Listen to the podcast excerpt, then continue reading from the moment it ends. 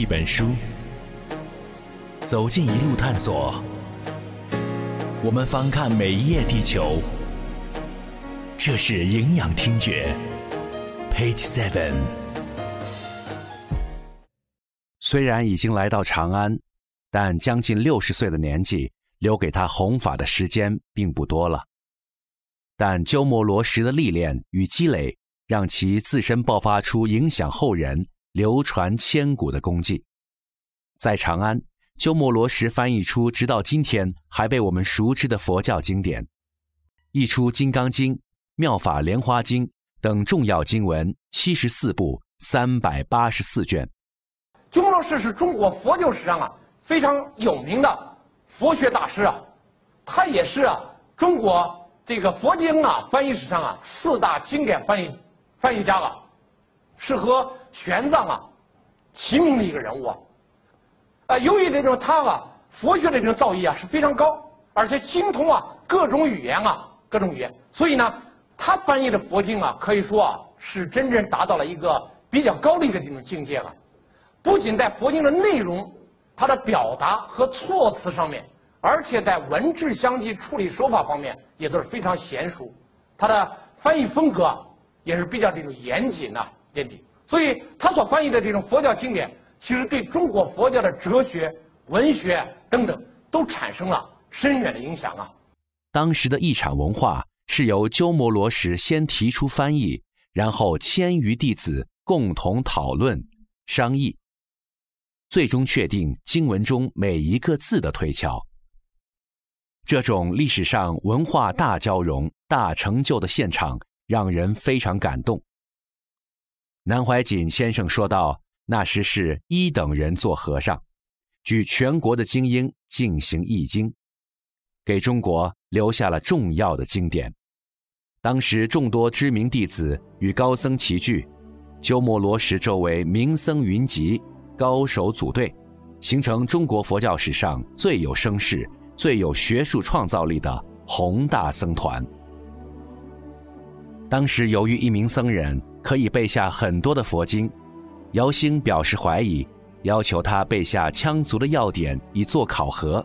没想到，很短的时间内，这位和尚就背下了所有的羌族要点，还有从斯里兰卡来慕名的辩论者与罗什团队进行 PK 辩论。为了全面了解对方的哲学漏洞。罗什团队竟然背下了比斯里兰卡队还要多的外道经文，最终中国队胜利。这些都是真实的历史，无疑这个团队是当时中国的最强大脑。那时对文化的崇敬可以让任何一个朝代望其生畏。鸠摩罗什的到来已经不再是佛教东传的单一概念，而是深深的影响了中国的佛教性格。以及我们的文化信仰。因为中国佛教的发展，也就是不断翻译、不断理解、不断发展西来佛教的经典教义的结果。啊，这三者缺一不可。那这三者的基础是什么？基础就是我们能够从西方求来更多的经典。虽然后来玄奘从天竺带来真经，进行了一些新的翻译，但鸠摩罗什的部分译经成就无法超越。除了文学性的优美，因为鸠摩罗什是龟兹人，所以他翻译的佛经非常成功。这两者之间有什么关系呢？那么根据这个《隋书音乐志》的记载呢，说龟兹地区啊。总共流行有四种乐曲，山山摩尼、小天啊、婆加尔啊、苏勒言啊等等这些个这个曲子啊，这些这种曲子。那么从现代啊一些这种学者啦看来，那么很可能这些啊呃曲子啊都是啊一定的佛曲。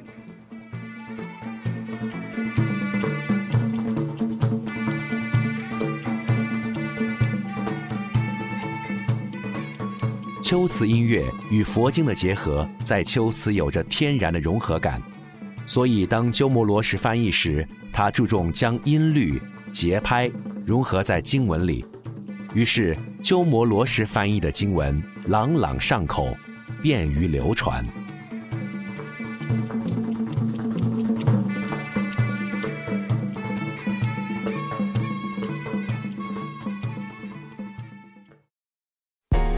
读一本书，走进一路探索。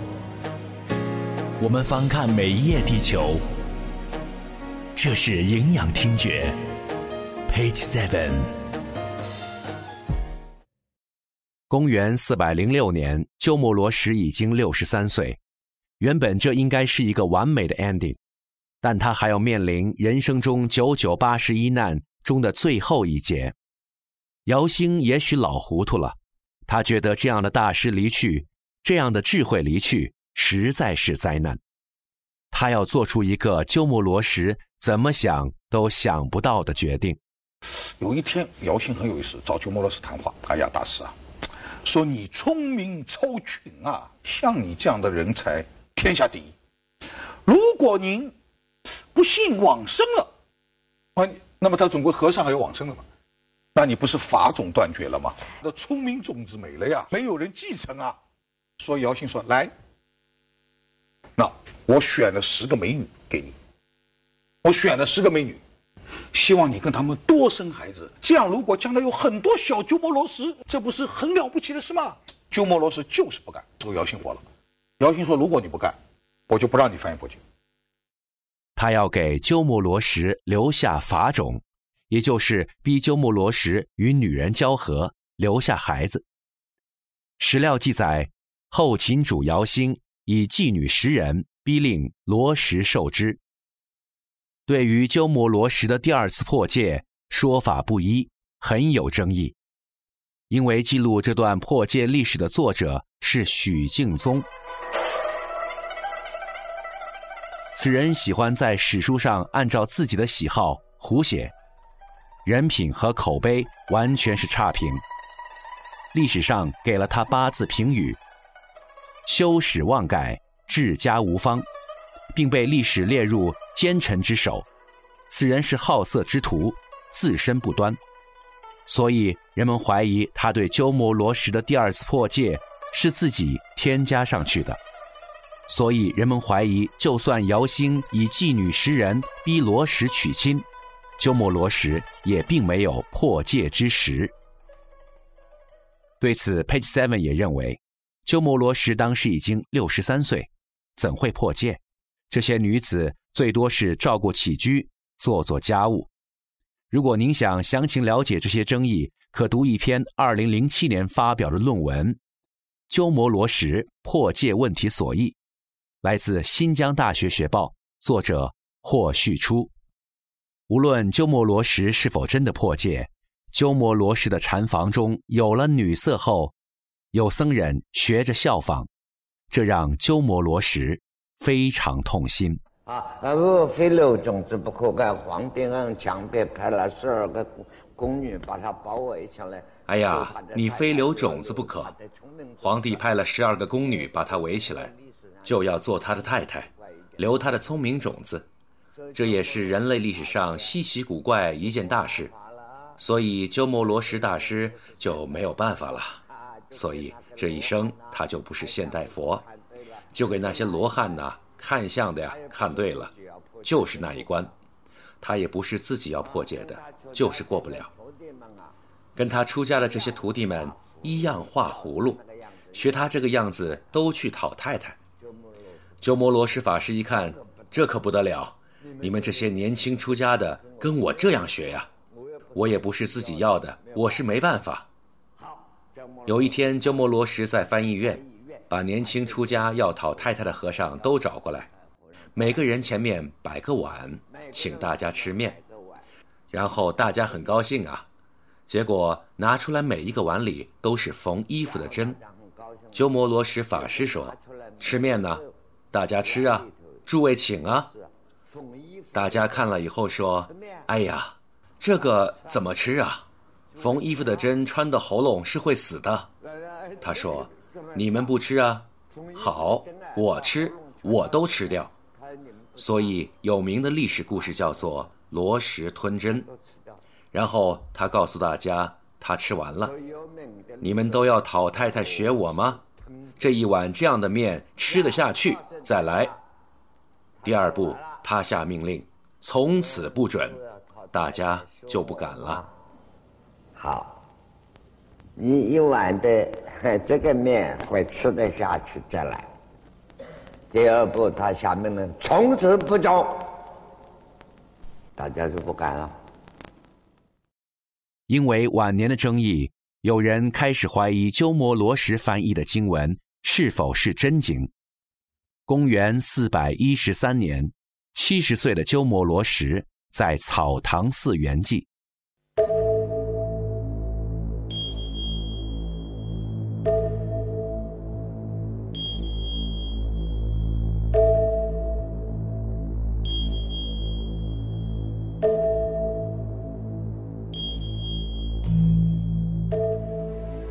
临死前，他告诉弟子：“若所传无谬论者，当使焚身之后舌不焦烂。”就是说，如果我翻译的经文是真经，那我火化以后，我的舌头是不会烂的。随后点火，火焰升天而起，鸠摩罗什的遗体在熊熊大火中燃烧，不到半个时辰，心尽火灭。鸠摩罗什的遗体成为空无，灰烬中唯有一片完整的舌头，很大，红色如莲花，就好像他母亲齐婆身上的那块红色宝石。所以中国佛教为什么具有这样的性格？他到哪里，他就会把他的事业带到哪里，啊，他就会把他的信徒。传播到哪里，啊，他就会把他对于大乘佛教的这种信念、这种理解播种到哪里。见到鸠摩罗什为舍不烂，三千弟子轰动了，哭声一片。他的弟子僧肇高喊：“众皆寂静。今日我等会葬罗什法师，亲见法师形碎蛇存，可证法师所忆所讲。”揭发无伤，正真道义。我等当诵佛经，以送别法师，进西天佛国。